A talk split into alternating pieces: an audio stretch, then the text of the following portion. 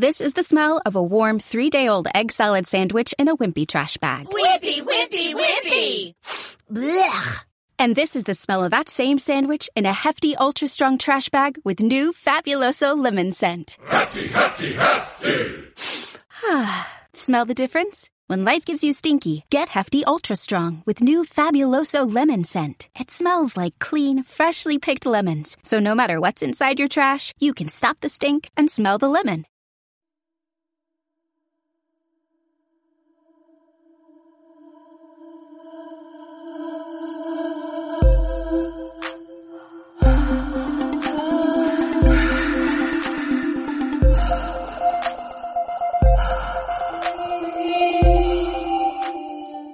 Bienvenido humano. Esto es Alternativa Evolutiva, tu podcast de salud en tiempos de cólera. Hola, bienvenidos a todos. Hoy estamos una vez más en Alternativa Evolutiva. Nos acompaña Flor de Somos Salvajes, eh, una para mí eh, súper escuela de cocina que empezó en Córdoba. Ahora Flor seguramente nos va a contar un poquito cómo. Pero bueno, te tengo un montón de admiración, Flo, porque sos una persona súper humilde, sencilla, súper eh, entregada hacia, hacia todos los que estamos, bueno, haciendo un camino en la nutrición y me encanta tu manera de, bueno, de re relacionarte con todos de una, de una manera siempre entregando mucho amor. Así que bienvenida y bueno, esperamos, esperamos que podamos aprender mucho de vos hoy. Ay, gracias, me dijiste cosas re lindas. bueno, ¿cómo estás? ¿Cómo están todos? Bueno, excelente. Pero bueno, me reinteresa saber cómo, eh, cómo empezaste tu camino en la nutrición, qué, cómo fue tu, tu conexión con todo esto que es, eh, bueno, el mundo de los alimentos. Bueno, eh, yo empecé cuando era muy chica, más o menos a los 11 años eh, comencé a tener problemas en la piel porque yo tengo dermatitis seborreica y mm, me mandaban a todos los dermatólogos posibles eh, y por ahí algunos aminoraban este problema porque es normal que por ahí los adolescentes tengan eh, acné o granitos en la piel, pero lo mío era un poco más complicado porque no iba a durar solamente la adolescencia, sino que eh, tendría que ser para siempre, porque es eh, es una, una, una condición bastante complicada porque es un tipo de caspilla que te entra luego los poros y te causa granitos. Y algo tan simple como eso me causaba un montón de problemas y me causó problemas eh, eh, hasta que, bueno, me tuve unos 15 años más o menos. Em, y yo lo que hacía era buscar información de todo tipo que me ayude a tener una, eh, una mejor piel, eh, entonces empecé por ahí fermentando lo que primero fermenta cualquier persona que comienza, que serían los yogures caseros. Me, mi mamá me compró una yogurtera y empecé a hacer yogures. Después me pasó que buscando recetas en internet sobre el yogur, eh, descubrí que había otros tipos de yogures que no se hacían de la manera más convencional, que es comprando un yogurcito y poniéndole leche y calentándolo, sino que en distintas partes del mundo existían distintos yogures y eso me empezó a atrapar un poco en el mundo de la fermentación y a la vez eh, yo todavía estaba y estudiaba un montón. Mi mamá, por suerte, me compraba muchos libros de nutrición y en ese tiempo estudiaba todo lo que era la nutrición eh, políticamente correcta o la nutrición convencional, diríamos, la que está como más aceptada. De, qué sé yo, comer seis veces al día, eh, comer un turroncito de snack de esos comprados del súper, cosas así pero yo pensaba que estaba por el buen camino. Em, y, desde que soy muy chica, que nosotros con Nelson, que es mi novio, que también eh, nosotros trabajamos juntos en Somos Salvajes, eh, él también siempre se interesó por, las mismas cosas que me interesaba yo, le interesaba toda esta parte de la nutrición, eh, y se dio la casualidad que él tenía una enfermedad autoinmune, que es, en ese momento pensábamos que era celiaquía, después nos dimos cuenta que era sensibilidad al gluten no celíaca. Entonces, él también me, llevó por un camino de, irme más profundo, de aprender mucho más profundo y en ese aprendizaje darme cuenta que por ahí algunas cosas que yo pensaba que sabían no estaban de todo bien, en realidad había que verlo desde otro paradigma y, y armarme y armar digamos todo este este marco digamos, de información mucho más profundo. A la vez tengo un padre que tuvo dos paros cardíacos y un derrame cerebral. ¿Está bien mi papá? No me preguntes cómo está bien mi papá, pero él está bien. Entonces, eh, tengo una familia que, bueno, que acarrea por ahí un montón de malos hábitos alimentarios y además enfermedades ligadas a los malos hábitos alimentarios.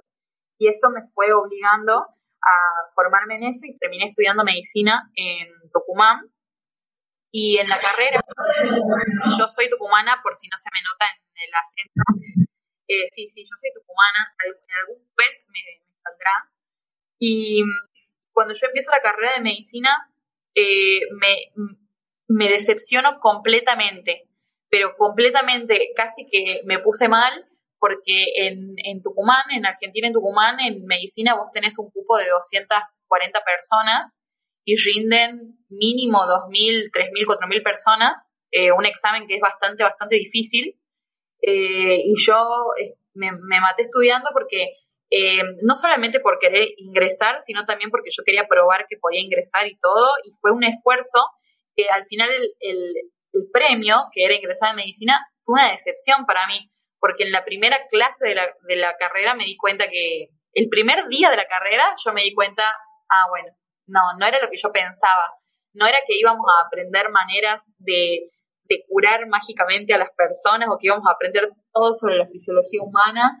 No, me di cuenta de que medicina estaba muy basada en eh, tratar los síntomas. Yo, yo diría que mi mayor frustración en eso era, era que el mismo profesor a veces te cortaba un poco las alas de decir no vayas más allá porque el médico tiene un protocolo tiene que responder a ese protocolo, no puedes hacer lo que vos quieras con un paciente.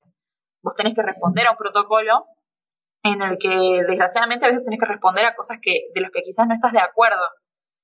Eh, y bueno, eso me frustró un montón, pero luego me vine a Córdoba Capital, yo no termino medicina allá, me vengo a Córdoba Capital con Nelson eh, a estudiar licenciatura en nutrición, porque entonces yo ahí sentía que en esta carrera iba a tener una formación más en la prevención de esas enfermedades para que luego el paciente no llegue a tener todos estos problemas que ya necesitaban recurrir a la medicina alopática. Eh, no, la, la, medicina alopática no es algo malo, es algo que sirve para un montón de cuadros y no para todo se puede utilizar la medicina, por ejemplo, fitoterapéutica. Hay algunos casos, algunos pacientes que ya directamente tienen que recurrir a una medicina mucho más tradicional, digamos, convencional. Eh, y yo pensaba que desde mi, desde mi posición de prevención, desde aprender todo de la prevención y de, crear eh, un paciente saludable, entonces se iba a evitar que llegue a esos puntos de, necesitar sí o sí medicina alopática y poder tratar las cosas con dietoterapia. Pero de nuevo eh, me doy cuenta que en la carrera se aprendían cosas que por ahí ya se sabían que no eran así, pero estaban en el programa, se tenía que aprender. Entonces decido, de nuevo me frustro un poco, pero a la vez me da mucha esperanza porque decido eh, comenzar a enseñar lo que yo hubiese querido aprender antes, pero ligado a algo que era muy importante porque yo soy cocinera, eh, yo estudié cocina también en Tucumán, y mm, ligado a algo muy importante que es la cocina, porque no, no se puede hablar de nutrición, digo yo, no se puede hablar de nutrición si tampoco se habla de la cocina, de la cocina del día a día. Eh, y bueno, y, que todo sea como un, poco englobar todo eso, ¿no? Desde el, conocimiento científico y medicinal con respecto a la nutrición, con las prácticas en la cocina, que son los que te va, es lo que te va a llevar día a día a poder eh, cumplir, ¿no? Todo lo que uno sabe de uno al otro. Flo, entonces esta idea de, generar una escuela de cocina nace después de que empezaste nutrición y de que te encontraste con, la ausencia de ese conocimiento en la escuela de nutrición, o ya venías con esa idea. Ajá. No, no, yo, yo empecé eh, Somos Salvajes eh, como una escuela de cocina cuando yo ya estaba hace varios años acá en Córdoba estudiando la carrera Em, y decidí que lo que yo quería era enseñar una cocina que no sea tan, no, sea tan cerrada, eh, que no tenga excesos ni tampoco sea demasiado eh, encasillada en un solo tipo de cocina muy limitada, sino en darles pequeñas herramientas a todos los alumnos a que tengan más, mayor, mayor conocimiento, por ejemplo, en la cocina. Desde cada vez que se hacía una pizza en clase, se hablaba desde cómo el tomate al ser calentado eh, tenía una mayor biodisponibilidad del licopeno, algo tan simple como hacer una pizza. Y de ahí uno se podía poner a cuestionar, a ver de dónde viene este queso, a ver si esto fue fermentado con masa madre. Todo eso se podía cuestionar y todo, pero básicamente cualquier plato que uno pueda hacer más o menos saludable puede verse desde un punto de vista eh, nutricional bastante interesante. Bueno, para empezar te quería preguntar que nuestro episodio se va a tratar de fermentación, así que no quería dejar sin definir qué es una fermentación para todos los que no manejan el concepto. Así que eso en primer lugar. Bueno, en primer lugar entonces, ¿qué es la fermentación? La fermentación es una transformación físico-química que sufre un alimento, en este caso, mediada por microorganismos, a los que yo les doy un sustrato, que sería el alimento, el alimento que estoy fermentando, y les doy un medio, eh, un medio en el cual reproducirse, con temperatura, etcétera, que no necesariamente tienen que ser controladas, eh, a menos que nosotros hablemos de fermentaciones industriales, es donde yo siempre quiero obtener un resultado eh, muy, muy consistente. Entonces, una fermentación, básicamente, sería una transformación que, sufre el alimento gracias a el, el, consumo y la acción química que tienen los microorganismos sobre él cuando están inoculándolo y se están reproduciendo. Ajá. ¿Cuáles son los, los casos en los que vos recomendarías que las personas no usen fermentados en los casos en los que yo diría que por ahí no sería lo mejor consumir un fermentado, en realidad hablemos de que, por ejemplo, en el caso de la kombucha, la kombucha es un fermento que se hace con un SCOBY, eh, que es una, una estructura de, de celulosa que tiene depositada ahí un ecosistema en equilibrio de bacterias lácticas, bacterias acéticas, que son las responsables de fermentar el té. En el caso de la kombucha, que la kombucha puede llegar a niveles alcohólicos altos, eh, está contraindicada para eh, embarazadas y para mujeres eh, dando la teta. Entonces, por ejemplo, para esas personas la kombucha no sería lo mejor o cualquier fermento que tenga altas cantidades de alcohol. Y en el caso de la kombucha también está contraindicada para personas que son alérgicas, pero cuando yo hablo de una alergia, hablo en realidad de algo tan amplio que depende mucho igual del paciente. Eh, por otro lado, la kombucha también voy a hablar porque la, verdad es que la kombucha tiene millones de contraindicaciones, no para todo el mundo, pero por ejemplo la kombucha, la kombucha también está contraindicada para personas con hipertensión, eh, la kombucha puede causar también problemas hepáticos, eh, puede causar también problemas de inflamación localizada, inflamación en la garganta, entonces la kombucha sería, por ejemplo, un fermento que se puede sustituir con un montón de otros tipos de fermentos, como por ejemplo vinagres caseros o por ejemplo kéfires de agua, eh, y no tiene una acción probiótica tan fuerte en el cuerpo, entonces lo mejor sería que, por ejemplo, se eh, consuma en pocas cantidades y no basemos nuestra ingesta de probióticos en una kombucha. Y después, contraindicaciones generales de los fermentos a modo general, dependen en realidad de muchos factores y, por ejemplo, si un paciente está inmunosuprimido, entonces por ahí el consumo de, eh, de, de, alimentos con una actividad microbiológica tendría que verse bien porque ese paciente está inmunosuprimido. Entonces por ahí la respuesta no va a ser la misma a, distintos alimentos y tenemos que mantener una, una máxima inocuidad en todo. Eh, después de todo, tenemos que considerar a los fermentos como un, estímulo constante al sistema inmune y justamente esta persona eh, eh, eh, depende de su estado actual, lo puede tener comprometido.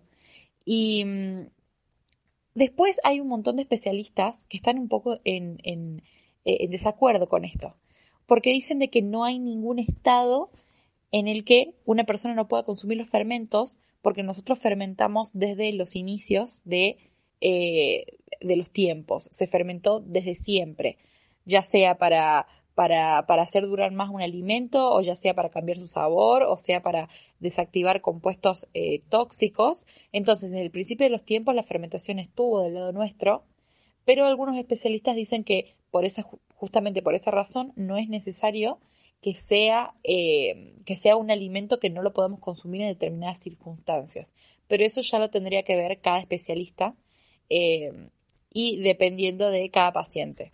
Flo, ¿y mm, eh, qué, es todo esto? ¿Cómo dirías que, mm, cómo definirías a todo el, conjunto de, enseñanzas que vos haces? O sea, ¿le dirías que es mayormente probióticos, mayormente fermentaciones? ¿Qué, ¿Cómo podríamos definirlo?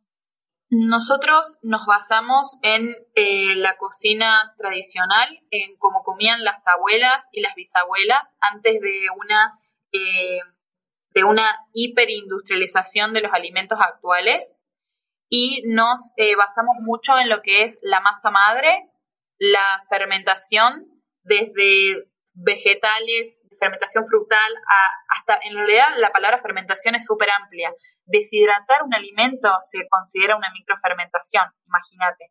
Entonces, hay un montón, de, procesos, eh, de, procesos ultra chiquititos eh, que en realidad son microfermentaciones que nosotros no los, no los tenemos en cuenta como fermentaciones en la cocina, pero nosotros lo que hacemos es eso, es enseñar métodos antiguos, que no son tan antiguos, que los teníamos hace tres generaciones y ahora se han ido perdiendo, enseñar un poco de estos conocimientos que nuestras bisabuelas tenían, porque no estaba todo ya prehecho, pre-preparado y todo listo para comprar como ahora. ¿Por qué se considera la deshidratación una microfermentación? ¿No hay, no hay digamos, una pérdida de la diversidad bacteriana ahí eh, en, el, en la pérdida de agua o en la exposición al calor? Se considera una microfermentación porque a medida que el agua va desapareciendo, eh, que es lo que hace que ese alimento después dure mucho, porque se ha deshidratado, digamos, el, el medio de vida para que los microorganismos se puedan seguir reproduciendo, que sería el agua, ya no está, pero durante el durante el tiempo en el que ese alimento ya fue, por ejemplo, hablemos, hablemos como si esto fuera una manzana. Si yo deshidrato un poquito de manzana, hasta que se deshidrate completamente y pierda todo el agua que permita que haya una actividad microbiológica, va a haber una actividad microbiológica porque yo ya abrí la fruta, ya eh, empezó una, una, pequeña oxidación incluso que se pone un poquito más marrón la manzana. Entonces, eh, esas microactividades eh, biológicas que hay antes de que se frene por completo, se considera una microfermentación. Qué bien, qué bueno. ¿Y mm, eh, siempre un alimento tiene que estar crudo para ser fermentado? No, no, no.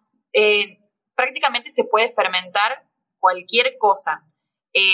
hay algunas culturas que se caracterizan por fermentar alimentos crudos Em, y nosotros vamos a ver que hay una razón por la cual se fermentan alimentos crudos, que podría ser, por ejemplo, desactivación de antinutrientes o, por ejemplo, activación para que se vuelvan más biodisponibles algunos nutrientes.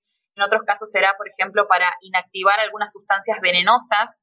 Em, y en, en otras culturas se fermentan alimentos ya cocidos para resaltar algunos tonos de sabor o incluso para volverlos más digeribles o incluso para eh, volverlos más masticables. Hay algunos tubérculos en algunas partes de, ¿cómo se llama? Eh, Amazonas. Hay algunos tubérculos que se fermentan por el simple hecho de que no son masticables crudos y simplemente se fermentan para que se desnaturalice un poco esa estructura de celulosa que tiene el tubérculo y después sea eh, como, como quede como un puré, digamos. Que los microorganismos se alimenten de esa, esa glucosa contenida en la celulosa. Bien. Yo he comprado, eh, bueno, en la, en, la alta montaña en Perú, me parece, que, que compramos chuño, que son como unas papas que tienen como un, unos microorganismos blancos que se conservan muchísimo tiempo fuera de la heladera y sin cocinar, y después cuando las cocinas las tenés que, bueno, como activar y eso. ¿Sabes de qué te hablo? Sí, sí, sí, sí. Nunca lo he probado. Eh, lo he visto, pero jamás lo probé. Supuestamente tiene un sabor eh, bastante eh, especial como, como que queda gelatinoso. Eh, lo que hace básicamente es que las, las bacterias se, se alimentan del almidón y el, almidón y el almidón resistente después de que de, esa de esa, de esa papa pero nunca lo probé la verdad es que está interesante está interesante ¿Qué alimentos dirías que son, eh, bueno, qué es el almidón resistente justo que lo nombraste y qué alimentos dirías que son los con los que más podemos generar eh, este compuesto? Em, bueno, yo no recomiendo empezar ninguna, ningún camino de la fermentación fermentando almidones resistentes ni nada. Los almidones resistentes, por ejemplo, cuando yo tengo una papa eh, recién cocida, lo que tengo es almidón, digamos, convencional, y de la manera fácil de hacer un almidón resistente sería enfriar rápidamente esa papa luego de que ha sido cocida para que el, almidón gelatinice y la estructura química eh, sea más fácil de, sea más difícil, perdón, de desdoblar a la hora de metabolizar ese, ese almidón. O sea, cuando yo como un almidón, el cuerpo lo que hace es desdoblar eh, químicamente ese almidón para extraer las glucosas y mientras más ovillado, diríamos así, esté, está esa molécula, mientras más enredada está esa molécula, más lenta es la liberación de esas glucosas. Entonces, en el caso del almidón resistente, es un almidón que ah, rápidamente ha sido enfriado luego de ser calentado y por lo tanto se ha gelatinizado y también ha como que se ha enredado más esa estructura y después eh, tiene menor índice glucémico porque se liberan más lentos las glucosas. Pero la razón por la que se puede fermentar eso es porque los microorganismos eh, no todos, pero muchos microorganismos que se utilizan normalmente para fermentar consumen glucosa. Eh, y les encanta la, glucosa proveniente de, vegetales eh, tuberculosos y almidonados. ¿Cómo sí recomendarías comenzar un camino en la fermentación? Para mí, la mejor manera de comenzarlo es fermentando vegetales. Es haciendo recetas que todos conocemos y que son relativamente familiares, como podría ser un chucrut, como podrían ser unos picles de fermentación natural, hacer un vinagre casero, algo que nos sea familiar. Hay que empezar fermentando con algo que nos resulte familiar, porque si no, empezar, por ejemplo, haciendo un, un miso, que sería un, un fermento eh, japonés, eh, durante dos años, por ejemplo, los fermentos convencionales pueden demorar en fermentar de tres días a un mes, por ejemplo, eh, un fermento vegetal común.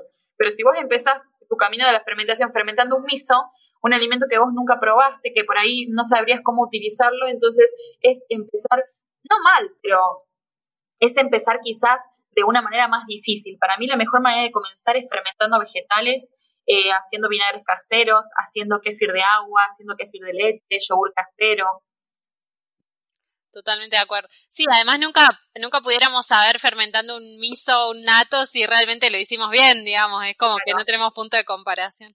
Exactamente. Bien, y mm, hablemos de la masa madre. Bueno, em, ¿qué, eh, ¿qué es lo que cambia cuando hacemos masa madre versus levadura tradicional? Ah, un montón. La masa madre básicamente es un, es un cultivo que, en, lo, que, lo, que, lo que sucede es que se forma un ecosistema, no solamente de levaduras, que sería lo que nosotros compramos cuando compramos un pancito de levadura convencional comercial, sino levaduras y bacterias. En el caso de la masa madre, nosotros tenemos un montón de tipos de levadura, no solamente levadura de cerveza, hay distintas especies de levaduras que nos van a, se caracterizan por darnos esa miga que puede tener burbujitas súper grandes como burbujitas súper chicas, como tiene una amiga bastante heterogénea, no es, eh, no es perfecta y homogénea como sería con la levadura convencional. Y además las bacterias acidolácticas son las que me van a permitir la fermentación correctamente, o sea, que me van a permitir tener beneficios nutricionales con ese pan, porque lo que hace la masa madre es desnaturalizar antinutrientes desnaturalizar también eh, gran parte del, gluten contenido en ese pan por proteólisis bacteriana y además activa, en el caso de los panes integrales, activa y, vuelve biodisponibles muchas de las vitaminas, oligoelementos y agentes antioxidantes que se encuentran en la parte integral de los cereales, que de lo contrario no serían eh, asimilables si no hubiesen pasado por esa fermentación tradicional eh, hecha en la masa madre. Si nosotros, eh, enumerando los principales, principales beneficios de la masa madre serían, en primer lugar, que disminuyen en un porcentaje muy alto la cantidad de, de, gluten reconocible como gluten por el cuerpo en el pan. Puede llegar a disminuir hasta en un 98% el contenido de gluten real de un pan. Queda como, queda como un péptido más pequeñito, queda como aminoácidos, ¿cómo queda? Depende del grado de fermentación, puede quedar eh, eh, como péptidos o como, eh, o como en sus formas más pequeñas de aminoácidos, pero normalmente en péptidos. y eso sucede porque la masa madre disminuye el pH de la masa y luego de 4,5, disminuyendo más, volviendo más ácida la masa, por abajo del nivel de 4,5 de pH, el pH va de, un, un, de 0 a 14. Si uno se acerca más al 0, entonces voy a tener panes, en realidad alimentos, que son más ácidos. Y si nos mantenemos en un 7 va a ser como un neutro y si nos llevamos, nos vamos más a 14 va a ser bastante más alcalino. Entonces, por ejemplo, un de masa madre puede llegar a un pH de 2,7. Así de ácido puede llegar a ser. Eh, cuando yo hablo de acidez, no significa que el pan tenga que ser ácido al gusto. Un poquitito de acidez puede llegar a tener, pero no digo que nos excedamos de acidez ni nada por el estilo. Son panes deliciosos y súper eh, ricos de comer. Entonces, esa, disminución, cuando bajo de 4,5, lo que empieza a pasar es que se empieza a romper el gluten eh, y esto sucede por la actividad de las bacterias acidolácticas que empiezan a producir ácido láctico y acidifican el medio total de la, de la masa. Por otro lado, hay una disminución de, eh, del índice glucémico del pan, porque tanto los microorganismos como las levaduras, son parte del ecosistema de la masa madre, se alimentan del de, almidón, de la glucosa del pan, para poder generar los ácidos lácticos y los otros ácidos orgánicos. Algunos, eh, por ejemplo, son los que le van a dar aroma, color y ese sabor más profundo que tiene el pan de masa madre. Y después tenemos también eh, la, desnaturalización de antinutrientes, como en el caso del pan sería el ácido fítico. Los panes comerciales tienen grandes cantidades de ácido fítico eh, o fitato, que también se le llama, que es un antinutriente. Eh, ¿Qué es un antinutriente? Un antinutriente es un componente químico que va a pegarse a un nutriente X podría ser una vitamina, podría ser un mineral, y luego va a impedir que yo pueda absorberlo. Entonces me va a despojar de ese nutriente. Em, no necesariamente ese nutriente tiene que estar en el alimento que lo estoy consumiendo, sino que eh, los antinutrientes pueden también restarme eh, densidad nutricional de otros alimentos que coma en ese día, por ejemplo. Em, y lo que hace también es que desnaturaliza esos eh, antinutrientes gracias a la acidez. ¿Cuántas horas de fermentación necesito de mínima? O no sé si se mida, si vos me corregirás, pero ¿cuántas horas de fermentación necesitaría para que mi pan, digamos, o mi masa llegue a, bajar el pH a menos de esos 4,5 para poder obtener todas estas reacciones? Bueno, te, te, lo voy a, te voy a responder dos cosas con eso. Eh, la primera respuesta, que será la respuesta fácil, eh, por si no sabemos mucho de masa madre, sería desde que la masa madre se pone en contacto con la harina, hay que buscar que pasen por lo menos 8 horas hasta eh, hornear ese pan. Esa sería la respuesta fácil y corta. Y la respuesta más larga sería que depende de, eh, de la masa madre que vos tengas, de qué tipo de harina les debe comer. Si vos tenés más, mayores bacterias hetero o bacterias homo, ahí es como eh, se puede ampliar un poco más. eso nosotros justamente es como entrar un poco más en el mundo de la masa madre y reconocer qué tipo de microorganismos están desarrollando ahí por el olor y por el sabor de tu masa madre. No todas las masas madres son igual. Por ejemplo, una masa madre que vos tengas a mayor grado de hidratación, es decir, más líquida, te van a desarrollar eh, microorganismos no tienen mucha resistencia osmolar, por ejemplo. Entonces, ellos van a tener una naturaleza fermentativa distintas a si vos tenés una masa madre sólida, que son las masas madres tradicionales italianas, que son tienen poquita agua y mucha harina y parecen como un pancito, y ahí se desarrollan, por ejemplo, microorganismos que tienen mayor resistencia eh, y bueno, y se comportan de maneras distintas a la hora de la fermentación. Van a dejar menos ácido o más ácido el pan según eso. Claro, pero, pero siempre hay una fermentación ácido-láctica, digamos. Sí, sí, sí. La masa madre siempre eh, resulta en una fermentación ácido-láctica eh, del pan. Bien, y cuando tenemos masa madre sin gluten, digamos que la siembra de microorganismos sería de, otra de otro tipo de harinas, ¿también es ácido láctica o hay otro tipo de Ajá. También, también es ácido láctica. Eh, en realidad toda, toda masa madre es una fermentación, una fermentación activa de cereales y que yo debo alimentar diariamente para crear una colonia. Las colonias, más allá de que tienen cambios eh, según las harinas, eh, más o menos se se mantiene casi lo mismo y la naturaleza siempre es de una fermentación acidoláctica. Bien. ¿Y puedo iniciar un pan, por ejemplo, con, eh, digamos, de un pan común de trigo con una masa madre sin gluten y viceversa? Más allá de que obviamente después si, uso masa madre con gluten, la otra harina va a tener, eh, va a tener gluten, pero digamos, eh, se puede iniciar con diferentes harinas eh, un pan de, de otro tipo de cereales? De vuelta doy dos respuestas a, eso, porque yo soy muy, muy técnica con eso de la, de la masa madre. Sí, está excelente. Em, la primera respuesta es sí, no hay ningún problema, porque la masa madre, la, la, masa madre es tu levadura casera. Entonces, hay que dejar de ver la masa madre como, como harina y agua, sino que hay que verla como levadura casera. Claro. Entonces, lo mejor es que vos fermentes los panes sin gluten con masa madre sin gluten y que fermentes los panes con gluten con una masa madre con gluten, pero también puede variar, puede, puede cambiar. En realidad la masa madre con gluten puede fermentar todo tipo de panes y salen buenísimos. El tema es que las masas madres sin gluten no fermentan tan bien panes con gluten, porque justamente no tienen gluten en su composición.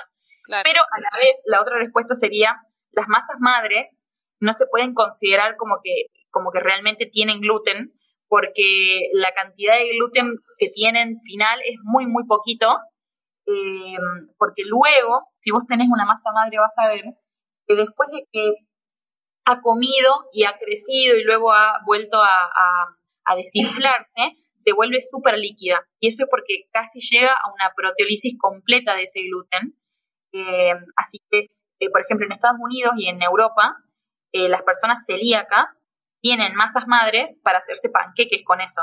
La llegan a, ese punto de fermentar que tiene olor como un poquito a vinagre y después se hacen panqueques, mezclan esa masa madre con agua y con un huevo, hacen unos panqueques y esos panqueques se consideran que puede llegar a tener trazas de gluten, pero son muy poquitas y esas trazas de gluten, por ahí el, abordaje a los, a los, pacientes celíacos en otras partes del mundo no es igual acá, eh, y se considera que esas pequeñas trazas serían como una, una dosis homeopática de algo que te va a estimular a que el sistema inmune se adapte también a pequeñas trazas, porque si no, ese paciente el, día que consuma sin querer algo de, qué sé yo, cerveza, se toma sin querer una cerveza, el cuerpo va a ser caput. En cambio, si ya tenía, por ejemplo, eh, microrespuestas obligadas, eh, bueno, se lo ve de esa manera, ¿no? Acá en Argentina por lo menos eh, se es muy estricto con eso y los pacientes celíacos no deben estar cerca del gluten ni por cerca. Mi mejor amiga el mundo mundial es celíaca y me acuerdo que para nuestra para cuando nos recibimos de, de, la secundaria, no me acuerdo cómo se llama eso, estábamos en una fiesta y, estábamos todas re contentas y yo me acuerdo que vine con un vaso de cerveza y le dije, Vicky, toma, y le di el vaso de cerveza y ella, como estábamos súper fiestas, ella tomó y después, todas quedamos, éramos cinco amigas, quedamos mirando el vaso, la miramos a la Vicky, y la Vicky ya como si fuera una reacción psicosomática, ya comenzó como a, desmayarse. Ay, no, pobre. Ella es celíaca posta. Claro, no es joda. Claro, qué loco cómo van variando los protocolos de tratamiento, bueno, eh, de, país a país en un montón de, de patologías y bueno, como que también juega mucho, o sea, todos funcionan o no funcionan, o sea, es como, eh, hay mucha variabilidad en eso, tanto en los resultados como en, lo que aplicamos, pero bueno. Em, bien, ¿qué otros, qué otros tipos de fermentos haces? ¿Haces eh, lácteos también, yogures, eh, de acá, de todo el mundo? ¿Cómo es eso? Sí, los tipos de fermentación que existen son, la verdad, súper amplios y nosotros exploramos de todo tipo.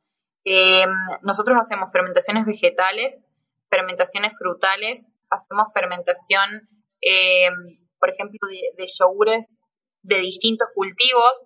Eh, por ejemplo, se puede hacer incluso yogures con, leche cruda, por darte un ejemplo, eh, que se llama claver. Simplemente se extrae la leche de la vaca y después se deja un rato para que se empiecen a reproducir esos microorganismos a modo de protección y se forma una leche agria llamada claver. Ese sería un tipo de yogur, un tipo de yogur que aquí en Argentina no sería muy, eh, muy famoso ni aclamado, pero por ejemplo en otras partes del mundo, como Estados Unidos, Europa, es bastante conocido. Eh, después, en, en, la cocina francesa hay todo tipo de fermentos, desde fermentación de huevos, fermentación de carne, fermentación de, de mantecas, de cremas. La verdad es que el mundo de la fermentación es tan amplio y se pueden aprender un montón de, eh, de, métodos según el lugar donde vos te vayas. Por ejemplo, los países fríos, como sería Alemania y Austria, se caracterizan por tener este fermento muy conocido llamado chucrut, que no es más que una respuesta a un país que tiene seis eh, meses de nieve y produce en ese, en ese, en ese interín muy poca cantidad de, vegetales y hojas verdes. Eh, es una respuesta a aumentar la vida útil de un repollo. Si, por ejemplo, yo cosechara los últimos repollos en el comienzo de otoño y no tuviera una manera de preservarlos, entonces yo me voy a quedar durante todo el otoño e invierno cuando empiece a nevar sin ninguna fuente vegetal para comer. Voy a tener que vivir del, cerdo que estuve engordando durante toda la época cálida. Eh, entonces, estas preservas naturales, de fermentación natural, son en realidad las conservas antiguas. Por ejemplo, en los países eh, donde, donde hay consumo de miel, eh, y esto en realidad, la fermentación de la miel lo podemos encontrar en casi todas las culturas antiguas, desde África hasta los países tropicales, hasta las fermentaciones de, raíces medicinales en China, eh, vamos a ver que una manera en la que se preservaban los alimentos antes era en miel, que sería lo que hoy nosotros conoceríamos comercialmente como hacer una, una, un almíbar de algo, por ejemplo, un almíbar de zapallo, una mermelada de fruta. Antes lo que se hacía, en vez de utilizar azúcar blanca o azúcar refinada, era mezclar ese alimento con miel o sumergirlo en esa miel. Y como la miel ya sabemos que no tiene una fecha de caducidad, entonces ese alimento iba eh, quedando guardado, digamos, quedando preservado en esa miel durante un montón de tiempo. O sea, ¿qué es, lo, qué es bien lo que hace, eh, digamos, el azúcar en una conserva como para aumentar la vida útil de ese, de ese alimento, por ejemplo, en una mermelada? Lo que hace el azúcar básicamente es, eh, es impedir el crecimiento. Lo que puede crecer en una, en una mermelada, por ejemplo, puede crecer un hongo pero por ejemplo no puede crecer el botulismo, que es lo que nosotros normalmente escaparíamos en una conserva, que tendríamos que tener mucho cuidado con eso. Eh, en los fermentos no hay botulismo, porque el botulismo tiene una, una tolerancia al ácido bastante baja, entonces cuando uno acidifica algo eh, por abajo de 5, el botulismo ya no puede crecer y por otro lado necesita un ambiente estrictamente anaeróbico y los fermentos, yo puedo estarlos destapando todo el tiempo, ver a ver en qué momento están, vuelvo a tapar, los puedo tapar incluso con una tela en vez de con una tapa. Em, y lo que hace también el azúcar es que crea un medio en el que no permite el crecimiento de la, mayor parte de los microorganismos que nos causarían algo malo, ¿se entiende? Em, entonces, es lo que nosotros hemos usado durante los últimos años de manera bastante eficiente para guardar frutas, para hacer almíbar de vegetales, pero la miel era lo que se utilizaba de manera antigua, pero hoy en día es un poco más costoso. La miel en ese caso no es un, azúcar. Muchas veces hay gente que considera la miel como, como un azúcar y ya está. La miel en realidad es un alimento que tiene aminoácidos, tiene enzimas, tiene microorganismos viviendo en él, eh, que dependen mucho de la salud de esa colmena, así que lo mejor es conseguir mieles de buena calidad, que sean crudas, que sean locales, eh, y cuando yo fermento un alimento, no me queda igual. Por ejemplo, si yo pongo unas zarzamoras ahora en una miel, si yo vengo a buscar las zarzamoras dentro de un año, quizás las zarzamoras ya no están iguales a cuando yo las puse. Están quizás un poquito más blanditas o incluso tienen un poquito de sabor alcohólico. Entonces, ese fermento, que a mí me parece hermoso, ese fermento que yo eh, creo con la miel, va cambiando según la cantidad de tiempo, según la cantidad de estaciones, y eso a mí me parece que es buenísimo porque no te aburrís nunca. Puedes hacer un, tarro gigante de un fermento de arándanos con miel y los primeros tres meses tiene sabor a arándano con miel y después empieza a desarrollar sabores distintos y, nada, y no tiene límites esa, ese juego de sabores que podemos encontrar. Claro, y ahí la, digamos, el inóculo de microorganismos estaría en el arándano o en la miel en ambos. En ambos. Sí, porque yo incluso podría poner arándanos cocinados a fermentar en miel, porque la miel ya tiene microorganismos fermentativos. Y en el caso del arándano también tiene microorganismos fermentativos porque vienen justamente en ese terciopelo de la cáscara, que son levaduras visibles, ¿viste que tiene ahí? Claro. Y mm, digamos, si volviendo al repollo, por ejemplo, que bueno, que es un fermento bastante conocido, el chucrut, por lo menos acá en mi zona, eh, ¿cuáles dirías que serían, eh, más allá de que haya nacido como una técnica de preservación de los alimentos, cuáles dirían que, eh, dirías que serían los beneficios hoy de consumir el repollo fermentado versus el repollo recién cosechado de la huerta? Bueno, tengamos en cuenta que el repollo y como gran parte de los alimentos eh, como gran parte de los vegetales, de las crucíferas, de los brócolis, de las espinacas, los vegetales tienen eh, componentes antinutritivos, eh, tienen antinutrientes, porque así es como las plantas evitan que cualquiera las coma, ¿se entiende? A las, plantas no les gustan que las coman, así como, cualquier ser vivo, ¿sí? Entonces su protección son, por ejemplo, los antinutrientes. Hay personas que el repollo crudo les causa distensión abdominal, los hincha o les causa flatulencia. Entonces, para esa persona estaría buenísimo consumir el repollo fermentado porque en ese caso esos, eh, esos agentes inflamatorios que tiene el repollo están desnaturalizados por la fermentación. Por otro lado, en las fermentaciones vegetales se crean provitaminas y vitaminas que inicialmente no estaban en el vegetal que se utilizaron para fermentar. Por ejemplo, un repollo no tiene vitamina C. El repollo no tiene vitamina C en su composición. Es más, es un vegetal de bastante baja densidad nutricional. Es pura celulosa y agua y unas cuantas, eh, algunos componentes ahí eh, vitamínicos. Pero vitamina C no tiene. En cambio, el chucrut, que es el producto de la fermentación del repollo, es, eh, tiene vitamina C, vitamina C biodisponible. Entonces, por ejemplo, es muy bueno y ahí cobra sentido todo ese tipo de fermentaciones vegetales para la etapa para la época de invierno, las épocas frías, donde no se podía conseguir todo tipo de frutas y verduras de colores. Claro. Claro.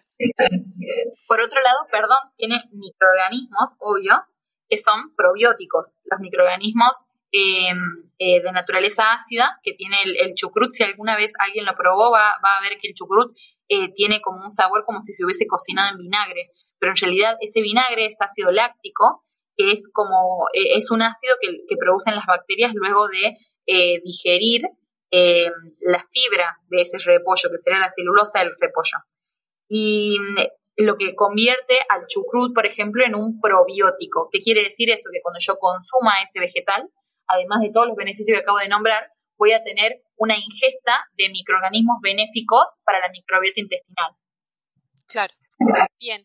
Y en cuanto a esto de los probióticos, bueno, una cosa que yo he venido leyendo por ahí es que, eh, te quiero preguntar qué opinas de esto, eh, que por ahí es bueno ir eh, ingiriendo, no solamente, por ejemplo, bueno, yo empiezo a hacer chucrut y como chucrut todos los días y, es lo único que sé hacer y lo único que sé comprar. Entonces, bueno, eh, como chucrut por un mes todos los días, eh, como que cuando uno empieza a consumir probióticos, por ahí es bueno em, comer como de todo un poquito para ir beneficiando la competencia de microorganismos en nuestra, en nuestra microbioma, digamos, y no eh, alimentar específicamente a uno o, o ser, digamos, hacer nuestra propia selección, sino que a partir de alimentar diferentes cepas de microorganismos podamos eh, como dejar que solo se vaya eh, restableciendo un equilibrio. ¿Te hace sentido? ¿Qué opinas sobre esto?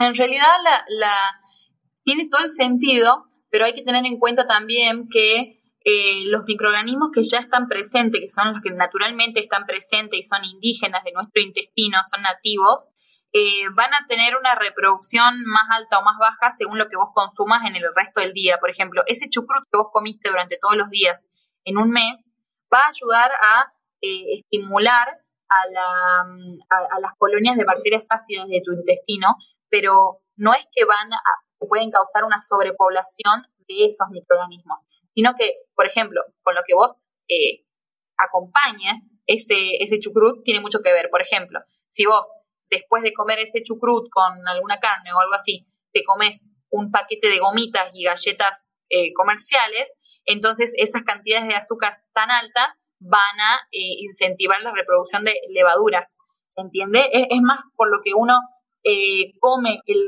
resto del tiempo, mm, es más por lo que uno consume, que no es probiótico, que por el probiótico que uno consume, ¿se entiende? Sí, totalmente, totalmente de acuerdo. Esto sería ya hilos finos a manejar cuando uno ya establece ciertos hábitos de vida y ciertos, eh, siempre hablando dentro de un contexto de alimentación natural y real y bueno, eh, todo lo que, lo que un poquito ya maneja la gente que escucha este podcast.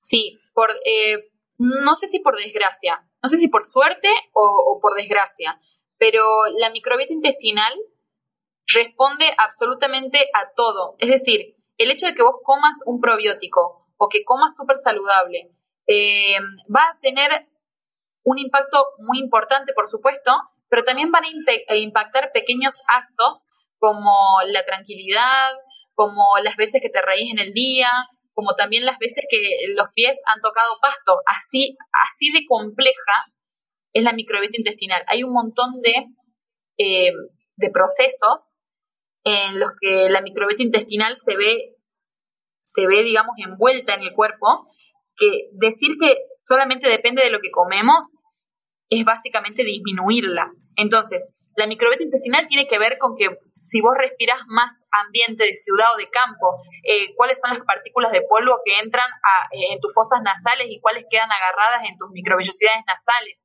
Tiene que ver con eh, el agua, si, si es de vertiente, si no es de vertiente, tiene que ver con eh, si tenés una mascota, por ejemplo, esa mascota le permitís que se suba a tu cama y que, digamos, contamine tu cama, que eso sería benéfico para la microbiota intestinal, o si simplemente lo tenés todo el día en el patio y no querés que entre, que ensucie la casa. La microbiota intestinal también depende de si vos permitís que tu bebé gate o si lo tenés todo el día en brazos. Entonces, la exposición es súper necesaria para la microbiota y no solamente la alimentación, todo lo demás complementa, digamos. Totalmente de acuerdo, totalmente de acuerdo. Em, en cuanto, bueno, a, las patologías con las que, o patologías, o bueno, eh, disrupciones con las que ustedes contaban antes de, eh, digamos, cambiar este estilo de vida y empezar a trabajar con fermentos, bueno, tu dermatitis y la, la sensibilidad al gluten de, de, Nelson, ¿pudieron revertirlo? ¿Pudieron, eh, digamos, hoy estar en equilibrio con esos síntomas? Sí, yo la verdad eh, no, no uso cremas para la dermatitis desde que tengo unos 16 años, ni shampoos tampoco. Tenía que utilizar a, la paleno al 3%, poner cremas en la heladera, ponérmelas de noche, hacer eh, peelings constantemente que me quemaban después eh, la piel con el sol. Bueno, un, un, cuento para hacerla corta. bajo ninguna circunstancia paso por eso, nunca más. Eh, y Nelson, él es sensible al gluten no celíaco, y para que te des una idea, es el profe, es uno de los profes de eh, panadería con masa madre. Claro, y puede comerla tranquilamente. Exactamente, los celíacos no, no pueden o no, no deberían, no es que no pueden, no deberían eh, consumir eh, panes de ningún tipo que tengan trazas de gluten porque eso ya puede generar una respuesta inflamatoria para esa, ese paciente, pero un sensible al gluten no celíaco puede comer perfectamente panes de masa madre correctamente fermentados. Bien, bueno, otra cosa que te iba a consultar, ¿por qué es que em, no se puede trabajar con elementos metálicos con los fermentos? ¿O es así eso? ¿O es algo que, escucho por ahí? Es un poco mito. Em, vamos a, vamos a los, a los facts, digamos. Vendría a ser que, por ejemplo, vos no podés fermentar si ese fermento es ácido, vos no podés fermentar algo en un, en un tupper de metal, porque si no, ese, esa, esa, ese pH tan bajo que alcanza el fermento puede llegar a corroer el plástico y puede llegar a corroer el metal o, simplemente generar eh, reacciones químicas de intercambio ahí y entonces vos después podés, qué sé yo, eh, eh, tener trazas de plástico en el, en el, en el, en el fermento, si es que lo fermentaste en plástico, o restos del metal, en el caso que lo hayas fermentado en metal. Eh, entonces, fermentar algo en un recipiente o de plástico que no sea apto alimenticio, pero yo les desconfío a todos los plásticos, así que mejor vidrio o barro o lo que sea, eh, no se debería hacer. Pero eso de no introducir, por ejemplo, una cuchara de metal, no tiene mucho sentido porque es un minuto nada más. No es que queda ahí la cuchara que la dejo ahí adentro del frasco y la veo dentro de un mes. Ah, bien. Me parecía un poco raro. Un segundo, vos levantás la cuchara, comés y ya está. Eh, porque si no hay gente que incluso come el, el fruit, por un, un ejemplo, estábamos hablando de fruit, lo come con una cuchara de madera porque no quiere que en ningún momento el, metal toque el fruit. No es así tampoco. Claro. Bien. ¿Y quiénes fueron tus maestros en todo esto? ¿A, eh, ¿a quién así tenés como referente en la fermentación? Mm, yo creo que el mismo maestro eh, que para la mayor, para, para, casi todos los fermentistas, uno de ellos sería Sandor Katz. Ajá. Que me parece que todos los fermentistas van a nombrarlo a él porque eh, sus libros son, diríamos, muy famosos. Entonces, cuando uno recién se inicia en, este, en, este, en esto de la fermentación y quiere eh, comprarse un libro de fermentación, eh, y uno pone en Google el libro de fermentación, el primero que te va a salir entonces va a ser Sandor Katz. Y que por suerte está bueno que sea así porque es un, un, ídolo, un, genio, es, es, es una persona sabionda. Y después, con el tema de la fermentación, si yo tuviera que nombrar a alguien más, se me complica un poco, porque como la fermentación no es de nadie, no, no sería un invento. Por ejemplo, si vos me decís, eh, Flor, eh, ¿quién fueron tus, eh, tus, tus, ¿cómo se dice? ¿Cómo me dijiste vos? Maestro. Ahí está, si vos me decís, Flor, eh, ¿quiénes serían tus maestros, por ejemplo, en, en qué sé yo, en hacer patés caseros? Entonces yo te voy a nombrar capaz que un montón de personas de nombre francés, quizás, ¿me entendés? Que han creado, eh, que han creado recetas propias y todo, porque se han dedicado a eso. Eh, qué sé yo, y a una persona en la cocina te va a contestar, no sé, Gordon Ramsay, te va a contestar Osvaldo Gross. Pero en el caso de los fermentos, nadie se puede adueñar de, de una receta, porque son recetas que realmente son muy antiguas. Entonces, si hay una persona hablando eh, y explicando beneficios nutricionales del kéfir de agua, por ahí el nombre de esa persona queda un poco más chiquito porque después de todo el kéfir de agua es algo eh, milenario. Cultural, claro. Claro, es cultural. Totalmente. ¿Y tus, tus masas, por ejemplo, también son, eh, son iniciadas por vos o conservas masas de, cursos que has tomado o, se va transmitiendo eso o, ahora cada uno hace su masa y, y, la tiene ahí? Yo empecé mi masa madre cuando era re chica, cuando empecé a hacerle panes a Nelson. Eh, hace mucho que no comíamos pizza, me acuerdo, y estábamos haciendo una pizza sin gluten, que en ese tiempo me salía horrible, yo era re chica y me salía muy, muy fea. Y la verdad es que me hacía rechinar los dientes eh, esa, esa pizza horrible que hacíamos sin tac. Y mm, entonces empecé la masa madre eh, averiguando de que los sensibles al gluten podían comer panes de masa madre. Entonces yo empiezo desde cero. Es más, busqué, me acuerdo en, en Google en ese tiempo, cómo empezar y no había información había, había muy poca información, por lo menos que yo, capaz que en ese tiempo tampoco yo no sabía buscar mucho, 10 años ponele, eh, y simplemente la empecé con harina y agua y yo la tengo desde ese tiempo. Qué lindo. Le regalé esa masa madre a, todos los alumnos que han pasado por Somos Salvajes y ellos tienen hijos de mi masa madre. Estás creando una, una comunidad remota de masas madres. Sí, sí. ¿Nos compartirías una de tus recetas preferidas o, nos hablarías de, cuál es la, la, cosa que más te gusta hacer que con algún alimento, el que vos quieras? Ay, que más me guste hacer. Em, me la pusiste difícil a esa, ¿no? Porque, porque se me están así, ¿viste cuando se te pasan un montón de ideas así por la cabeza? Bueno, em, creo que una, uno de los fermentos que más me gusta hacer es un fermento que es un comodín, es súper fácil de hacer, entonces es fácil eh, compartirlo por acá porque no lleva cantidades. y que es un fermento de eh, limón, miel y jengibre. Se puede sustituir también el jengibre por una raíz de cúrcuma también. Es un fermento que primero te cuento para todo lo que lo puedes usar, cosa que después te den ganas de hacerlo. Excelente, me encanta. Eh, lo puedes utilizar para endulzar, porque después de todo los fermentos de miel siguen teniendo sabor dulce, así que lo puedes utilizar como un edulcorante probiótico eh, simplemente te haces un tecito y esperas que eh, deje de estar tan, tan caliente para endulzarlo. La miel eh, fermentada queda muy líquida, así que no es necesario que se disuelva ni nada. Y ya tenés tu tecito probiótico. La otra manera de utilizarlo es como aromatizante.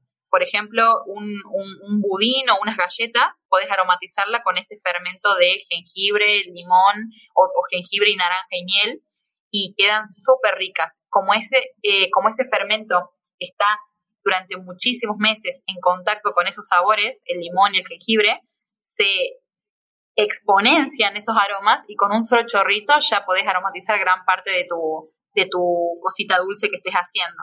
Otra manera de utilizarlo es como inoculador para bebidas probióticas. Se pueden hacer unos tipos de limonadas probióticas caseras Simplemente vos haces tu limonada normal, tu limonada que vos normalmente harías, obviamente casera, con jugo de limón, no de sobrecito, ¿no? Y, obvio, y después se eh, agrega 100, 100 mililitros de esta miel fermentada con jengibre y limón a un litro de limonada y se deja a temperatura ambiente por 48 horas y esa, eh, esa limonada entonces se vuelve fermentada, ¿no? Entonces, miren, tenés un montón de, opciones para utilizarlo y lo único que hay que hacer es, en un frasco de vidrio correctamente eh, limpio y sanitizado, no necesariamente hervido, y que por favor no tenga rastros de detergente ni ningún jabón, simplemente un frasco de vidrio, eh, lo enjuagamos con agua hirviendo, es lo que yo hago, a la tapita también, y adentro colocamos una miel que sea de buena calidad, que sea cruda, eh, que sea pura y en lo posible que sea local. Si es local y encima tiene restos de, cera y de polen, muchísimo mejor para la respuesta inmune, así que mucho mejor. Eh, simplemente ponemos eso en el frasco y después ponemos rodajas de limón y rodajas de jengibre que mezclamos con la miel y dejamos fermentar por al menos 5 días hasta que la miel se ponga líquida. Luego de esos 5 días ya podemos comenzar a utilizar ese fermento lo dejamos siempre a temperatura ambiente, nunca va en la heladera y no tiene fecha de caducidad. Yo tengo fermentos eh, de mieles con ajos, de mieles con jengibre y limón, mieles de naranja y, miel, eh, mieles, por ejemplo, con frutos rojos, eh, con raíces medicinales, con hierbas. Los tengo hace años y años y años y años. Wow. Quedan. ¿Y los tenés que ir alimentando de alguna forma o se mantienen así nomás? No, no son madres, simplemente quedan así bien, bien. ¿Qué es eso de no son madres? ¿Qué sería mm, madre? ¿Sería que los tenés que alimentar? Exactamente. Madre es un fermento que, que después me va a servir para inocular algo, entonces va a ser su hijo, por ejemplo. Si yo eh, hago un pan de masa madre, sería como que el pancito que yo hice es hijito de mi masa madre, porque yo con esa masa madre hago el pan, ¿se entiende? Claro. Entonces a esa masa madre le tengo que dar de comer seguido para que nunca se muera. En cambio, los fermentos que no son madres, no es necesario darles de comer ni agregar nada nunca, simplemente vos los haces y los dejas ahí en la alacena y ya está. Excelente. Y última pregunta, em, legumbres, ¿solés recomendar eh, fermentar las legumbres y cómo las fermentas? De por sí el consumo de legumbres me parece que depende de cada persona. Em, no todas las personas tienen un intestino adaptado al consumo de legumbres. En el caso de los legumbres, eh, son alimentos que tienen un mix de antinutrientes bastante interesante. Pueden tener desde saponinas, oxalatos, ácidos fíticos, eh, fitoestrógenos y hasta lectinas, o sea, todo el abanico, básicamente. Todo. Entonces, no es que no sean alimentos eh, buenos y de alta densidad nutricional, sí, sí que lo son, pero no es para todos. Por ejemplo, mi consumo de legumbres personalmente es súper bajo más allá de que yo las activo, las cocino bien y todo. Eh, pero para otras personas, según la cantidad de proteína de otras fuentes que consuman en la dieta, entonces va a ser más alto y van a generar y van a obligar al cuerpo a tener una mayor resistencia. También depende de, si te han dado legumbres de cuando eras chico. Eh, a mí, por ejemplo, legumbres cuando era chica creo que la única legumbre que comí cuando era chica era la lenteja. Entonces por ahí mi intestino no las, no las toma de la mejor manera. Pero hablando de antinutrientes, la mejor manera de desnaturalizar los antinutrientes en una legumbre sería hacer un remojo previo de, yo les recomendaría unas 48 horas en agua y después hacer una cocción bien hecha, o sea, cocerlas bien, no, no dejarlas a medio cocer ni nada. Eh, ahí se irían eh, hasta un 87 o un 90% del contenido total de, de estos agentes inflamatorios de la legumbre, pero después nos quedan proteínas que igual son para algunas personas, para algunos intestinos, más trabajosas de, eh, de romper que, por ejemplo, una proteína que le encontramos en una víscera o en una carne. Claro. Y solo remojo con agua, no en un medio ácido. No es necesario que sea un medio ácido. Podría, por ejemplo, podrían ponerle eh, un, fermento a esa agua como un ácido, como un poco de yogur, un poco de jugo de chucrut, un poco de vinagre casero, y eso ayudaría a que, a que se fermente mejor, porque la activación, el remojo, son microfermentaciones también. Cuando yo digo activo una semilla, lo que hago es una microfermentación. Pues en otras legumbres, lo que se hace en Oriente, que consumen muchos tipos de legumbres, siempre ha sido darles fermentaciones súper largas, como es el caso, por ejemplo, del miso y del tofu. Eh, no quiero, no quiero decir que nunca hayan consumido, por ejemplo, leche de soja sin fermentar o soja sin fermentar. Sí, pero estaba en un porcentaje mucho menor en la dieta que, por ejemplo, el nato, el tofu o el miso, que son esos, esos eh, granos de soja fermentados durante meses o hasta dos años. En el caso de los antinutrientes, todos los antinutrientes son sensibles a la fermentación. No se me ocurre en este momento ningún antinutriente que se puede, que pueda sobrevivir luego de la fermentación. Bueno, Flo, la verdad es que nos llevamos un montón de cosas para pensar, para trabajar, para, para poner manos a la obra. Eh, bueno, para todos los que puedan tolerar bien los alimentos de origen vegetal y que puedan, bueno, quizá a través de estas técnicas incorporar alimentos si es que si es que así lo, requiere la, alimentación que deciden hacer, tengan en cuenta que siempre va a ser mejor eh, aprender estas técnicas de cocina ancestral antes de incorporar alimentos, eh, sobre todo, bueno, de, de más difícil digestión. Así que muchas gracias por estar acá, te agradezco un montón, eh, sos una fuente de inspiración enorme, así que gracias por compartir esta tarde conmigo. Gracias a vos, Mari, y para cerrar, eh, digo una cosa chiquitita y ya te dejo libre, que es que tengamos en cuenta que los antinutrientes presentes en un alimento no indican eh, necesariamente que ese alimento no sea saludable, sino que indican que a lo largo de la historia de nuestra alimentación hemos aprendido distintas técnicas para volverlos más digeribles y que en realidad alimentos tan saludables como una espinaca o una, una selga o un, un, pedazo de chocolate puro puede tener antinutrientes, como sería en el caso de un oxalato. Pero eso no significa que una espinaca no sea saludable. Significa que eh, hay que hay que cocinarla o que hay que comer en poca cantidad cruda o que simplemente hay que tener una, una variedad de cómo se incorporan esos alimentos en la, en la vida diaria y que los métodos antiguos, de, los métodos gastronómicos antiguos tienen siempre una razón de ser y nos han llevado miles y miles de años de desarrollo y de, y de observación y de experimentación y por desgracia hoy en día los estamos perdiendo y nos vendrían muy bien. Totalmente de acuerdo. Totalmente de acuerdo. Gracias por esa conclusión y esas palabras. This episode is made possible by PwC.